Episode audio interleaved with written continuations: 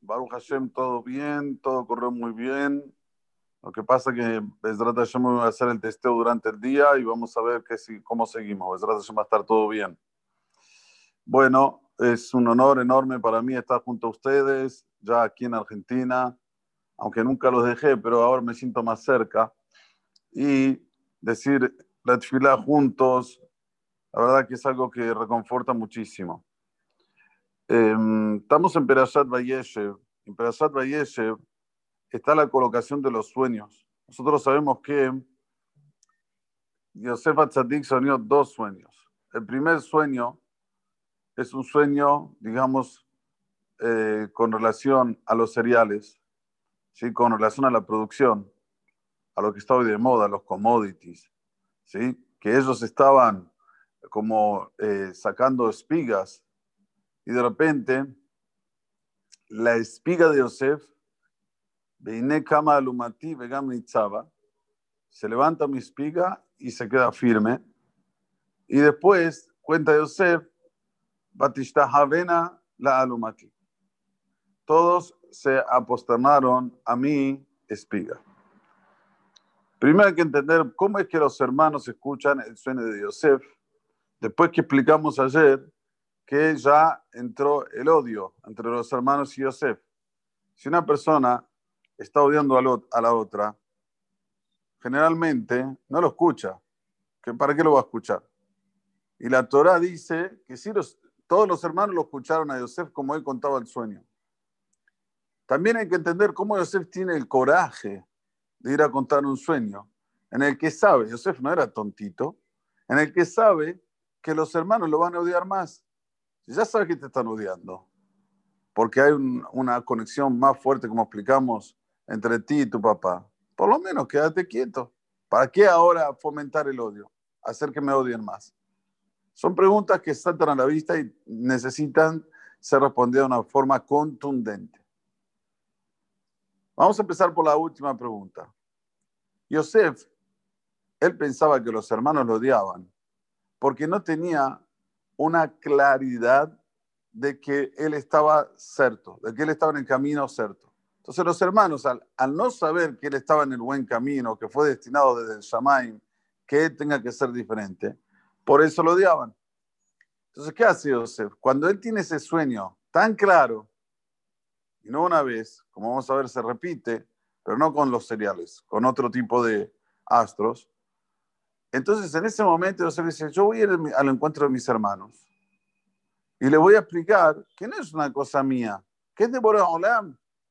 Boraholam es el que determinó que yo tenga que ser diferente, que yo tenga que tener una posición un nivel superior. Como por ejemplo una persona que es Israel y él dice, eh, ¿por qué no soy Cohen? No, pará. Borolam determinó que hay Cohen, hay e Israel. No te puedes transformar de repente de un Israel a un Cohen o de un Levi a un Cohen. Esto es lo mismo, Yosef piensa lo mismo. Entonces, por eso que Yosef dijo, voy a contarles el sueño, para que les quede bien claro que no es cosa mía ni de papá, es de Borolam. Esto número uno. Después, ¿cómo es que él hace que los hermanos lo escuchen? Va y les pide por favor. ¿Cómo dice el pasú? Escuchen por favor. Ustedes saben que cuando una persona habla bonito, calma la furia. Esto también es algo que lo tenemos que tener siempre en mente. Si uno le quiere entrar a alguien, si le vas a hablar gritando, olvídate. Si le vas a hablar eh, imponiendo, olvídate, no te va a escuchar. Tenés que hablar, una escúchame por favor, querido, ven y te quiero decir algo. Vos sabés que ahí sí, hay chance, gran chance, que del otro lado lo escuchen.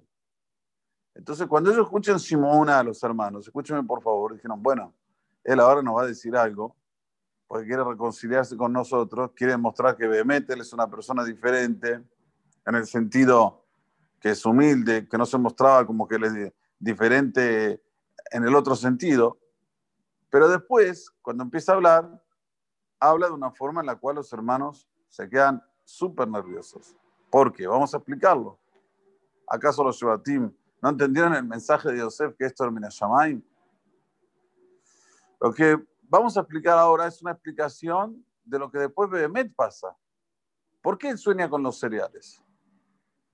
Él sueña con los cereales porque en un futuro, no muy lejano, a los 30 años él tenía 17, 13 años, no es tan lejano. Es, pero no es tanto. ¿Qué va a hacer Yosef? Va a ser el Mosel, el gobernador de todo Egipto. Egipto era un imperio. Egipto fue uno de los imperios que gobernaron sobre todo el globo terráqueo. Y él va a ser el que va a gobernar sobre todo esto. ¿Y cuál fue el fuerte de Yosef? Que le aconsejó al faraón, le dijo, mira, van a venir siete años de abundancia y siete años de hambruna. En los años de abundancia tenemos que recoger todos los cereales, todos. Esto es lo que dice, que salimos a recoger los cereales, en el sentido que él va a decirle a todo el mundo que recojan los cereales, porque después se van a venir años de hambruna. Y ahí está lo que sigue después, Perashat Miketz. ¿Qué quiere decir? En un momento la, la espiga de Yosef se para, se para, pero vienen los hermanos a pedir por comida y Pegam Nitzaba, Nitzaba quiere decir cuando una persona se para firme en el, en el sentido que muestra su rigor. Y eso es lo que hizo Yosef, mostró su rigor con sus hermanos para que vuelvan en Teshuvah. Y después, Batista Javen al Alumati. Una vez que después les mostré, le demostró Yosef que era Yosef, todos apostanaron ya concordando con la Melujá, con el gobierno, con el reinado de Yosef. Así fue, como él lo soñó, así fue. Ahora, ¿por qué los hermanos se pusieron más nerviosos? ¿Cómo? Amaloch timloch alenu y Masol timsol banu. Primero, ¿por qué usaron esos dos tipos de terminologías. Amaloj timloch alenu quiere decir, ¿qué vos vas a reinar sobre nosotros? ¿Vas a gobernar sobre nosotros? ¿Por qué habló de gobernar? Hablaron de gobernar y hablaron de reinar. Entonces, reinar es porque el pueblo lo eligió. Ustedes saben que eh, eh, lo, lo, que se llama la república, los que, los que eligen al rey, a la monarquía, se eligen por eh, em, el pueblo lo viva al rey. Entonces, es una, es una demostración de que sí concuerdan que él va a reinar. Y después, Moshe, gobernar ya no es algo democrático, gobernar es algo con fuerza, ¿sí? Y no, no porque el, el, pueblo consintió de que tiene que gobernar. Entonces, por eso que los hermanos dijeron los dos tipos de lenguaje. Primero dijeron, Maloch timloch alenu, ¿Será que vos vas a reinar sobre nosotros? Como decimos, Kilasheman Melujá o Mosel Bagoim. Todos los días decimos estos dos verbos. Kilasheman Melujá, para Dios es el reinado y gobierna sobre las demás naciones. O sea, para nosotros es razón. Nosotros nos gusta estar conectados con Boraholam. Recibimos el Marjut de Boraholam, el reinado divino. Pero ya las demás naciones, no.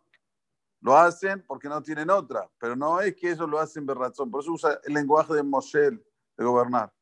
Entonces, los dos tipos de lenguajes usaron los hermanos como alegando, ¿qué estás hablando? Es algo imposible. ¿Por qué los hermanos no entendieron el tema de Yosef? En la hermana dice, Halomot Beru. Una persona tuvo un sueño. Generalmente, generalmente, los sueños son en vanos, son cosas banales, no tienen, este, como se dice, eh, un, este, mm, no, eh, algo que, que diga que son verdaderos. Sin embargo, nosotros vemos que hay sueños que sí pasan, como este, por ejemplo, el primer sueño que sueña Yosef, que sí pasa. ¿Cuál es el motivo? El motivo es que Yosef después que soñó este sueño, él dice que soñó otro sueño. Por eso que ahí los hermanos se ponen muy nerviosos y dicen, si lo que está diciendo como segunda colocación no tiene nexo, entonces lo que dijo al principio tampoco tiene nexo. ¿Qué le dice a los hermanos? Vaya halomot halomaher, tuve otro sueño. ¿Cuál es el otro sueño? Veine El sol, la luna y once estrellas se me aposternan a mí. Entonces los hermanos dijeron, ¿quién es el sol? Papá. Ok, papá está vivo. Pero ¿quién es la luna? La luna es la mamá de él. Rahel ya murió. Entonces entendieron los hermanos que estos halomot que contó, sabe Dabberu. No son, no son este, reales, son solo pura imaginaciones que él tiene. Entonces, por eso, Baikán hubo Ehab. Tuvieron más odio ahora los hermanos con él, porque si él contaba sueños que demostraban claramente que Hashem está, el que está dirigiendo todo esto, ok, pero ahora que él está diciendo otro sueño en el cual no existe la mamá, entonces ahí los hermanos dijeron, no, ¿sabes qué? Este hombre es un hombre que no hay que, no tiene crédito, hay que desacreditarlo. Muy bien. Vamos para el otro lado. ¿Cómo Yosef cuenta una cosa en la cual él sabe que no existe más?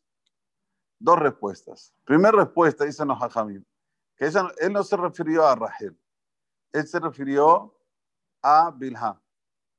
¿Por qué? Porque cuando él nace, después de un año, fallece Rahel. Un año y medio, fallece Rahel. ¿Quién fue el que lo educó, el que lo tuvo hasta los 17? Fue Bilha. Entonces es como la mamá. Esta primera colocación. Segunda colocación. No es que los sueños son todos que no, no, no, no son acreditables. No tienen nada de neemanut, de fidelidad y no, no. No dentro de los sueños puede haber cosas que son emet y puede haber cosas que no son emet. Y esto los hermanos no lo sabían.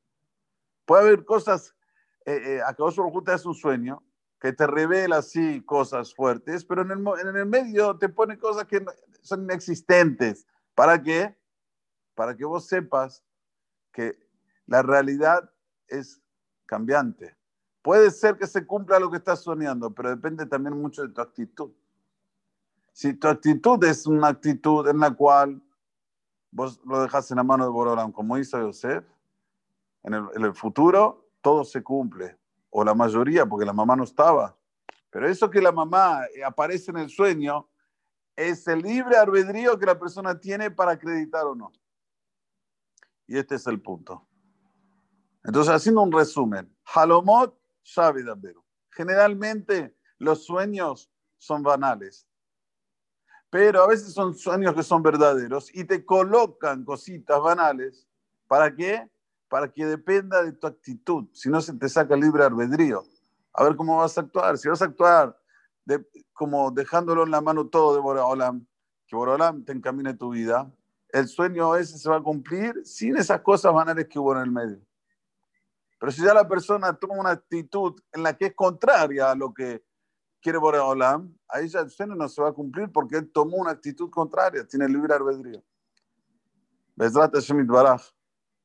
Que tengamos después de este shiur una noción de toda la discusión de los Shebatim. Era siempre el foco donde estaba.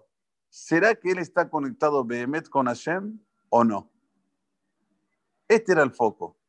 ¿Será que es algo que es divino, que es algo que Boraholam está dictaminando que sea así o no. Este era el punto de la discusión. Y esto es lo que siempre nosotros tenemos que tener en mente. ¿Será que Kodosh Baruj está contento con mi actitud o tengo que mejorar mi actitud? Siempre nos tenemos que preguntar, ¿será que ahora Kodosh Baruj está feliz conmigo? ¿Estoy conectado con Hashem verdaderamente o me la hago que estoy conectado? ¿Qué quiere decir me la hago que estoy conectado? Me la hago que estoy conectado, quiere decir cuando lo necesito, me conecto. Y si no lo necesito, chao. Cuando tengo que cumplir una mitzvah, Borolam no existe. Pero cuando lo necesito, sí, Borolam existe, Borolam es todo, ¿no? ¿Cómo? Si una persona quiere saber si él está actuando bien o no, si hace los actos que Hashem quiere de él, esto es lo principal. Y en esto era el punto de la discusión entre los hermanos y Yosef. Que tengamos todos un excelente día Hoy a la noche empieza Hanukkah. No, perdón, mañana a la noche empieza Hanukkah. Y tenemos que saber que el primer horario para encender las velas es a las 8 y 20. Como tenemos que volar, o sea, hacemos minha, prendemos la Hanukkah en el Knis y después tenemos que venir a casa rápidamente para encender el horario que estipularon nuestros hajamim. El shiur que va a haber después de Arbit eh, no lo vamos a dar, vamos a dar un shur antes de Minha, para no perder la costumbre, la sana costumbre de estudiar a la mañana y a la tarde. Así que los dejo, los quiero mucho y que tengamos un excelente día. Muchas gracias.